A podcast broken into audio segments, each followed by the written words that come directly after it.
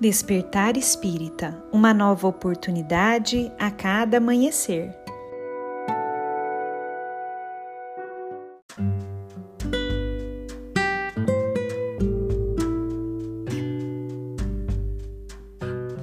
Sejam muito bem-vindos, amigos queridos, para mais um Despertar Espírita.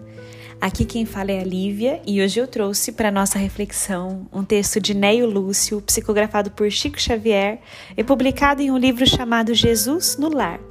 Esse texto se chama O Ministro Sábio e nele Neio Lúcio nos diz o seguinte: Mateus discorria solene sobre a missão dos que dirigem a massa popular, especificando deveres dos administradores e dificuldades dos servos.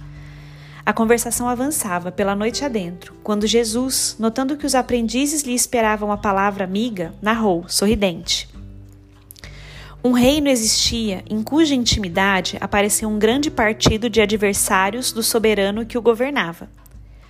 Pouco a pouco, o espírito de rebeldia cresceu em certas famílias revoltadas, e a breves semanas toda uma província em desespero se ergueu contra o monarca, entravando-lhe as ações.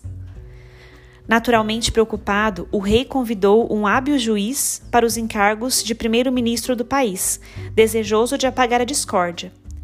Mas o juiz começou a criar quantidade enorme de leis e documentos escritos que não chegaram a operar a mínima alteração Desiludido, o imperante substituiu-o por um doutrinador famoso.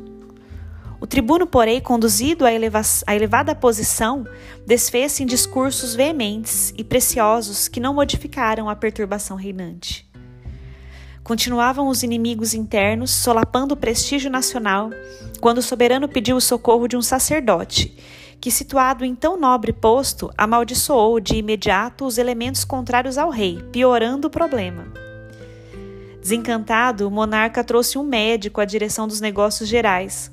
Mas tão logo se viu em palácio partilhando as honras públicas, o novo ministro afirmou, para conquistar o favor régio, que o partido de adversários da coroa se constituía de doentes mentais, e fez disso propaganda tão ruinosa que a indisciplina se tornou mais audaciosa e a revolta mais desesperada.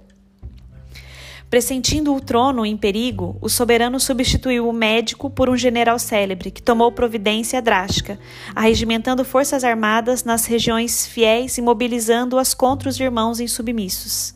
Estabeleceu-se a guerra civil.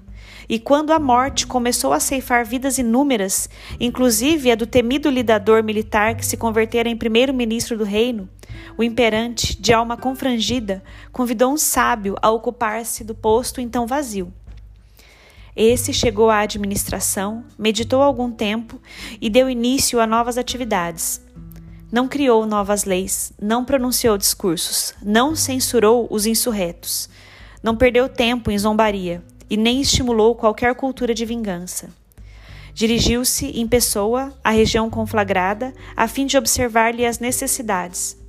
Reparou aí a existência de inúmeras criaturas sem teto, sem trabalho e sem instrução e erigiu casas, criou oficinas, abriu estradas e improvisou escolas, incentivando o serviço e a educação, lutando com valioso espírito de entendimento e fraternidade contra a preguiça e a ignorância. Não transcorreu muito tempo e todas as discórdias do reino desapareceram, porque a ação concreta do bem eliminara toda a desconfiança, toda a dureza e indecisão dos espíritos enfermiços e inconformados. Mateus contemplava o Senhor embevecidamente, deliciando-se com as ideias de bondade salvadora que anunciara. E Jesus, respondendo-lhe a atenção com um luminoso sorriso, acrescentou para finalizar: O ódio pode atear muito incêndio de discórdia no mundo, mas nenhuma teoria de salvação será realmente valiosa sem o justo benefício aos espíritos que a maldade ou a rebelião desequilibraram.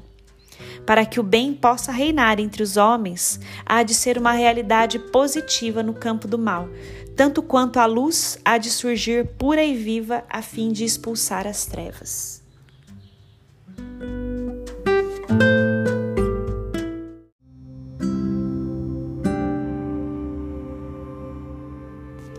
Neste texto importantíssimo de Neio Lúcio, somos convidados a refletir o quanto ainda ficamos presos a teorias e nos esquecemos de trabalhar pelo bem, de levar o bem da maneira que pudermos, aonde for que estivermos.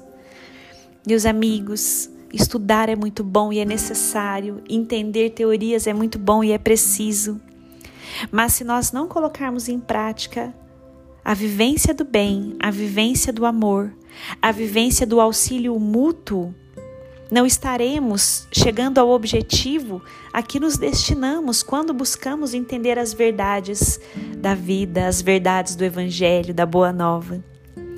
Que nós possamos refletir neste texto abençoado de Neio Lúcio e possamos buscar cada vez mais na nossa vida, no nosso dia a dia, no nosso cotidiano, sermos essa luz, essa cultura positiva do bem, essa realidade positiva do bem que leva auxílio, que leva amparo, que leva reais benefícios àqueles que estão em necessidade e não apenas aquele indivíduo que fica teorizando sem buscar vivenciar aquilo que prega.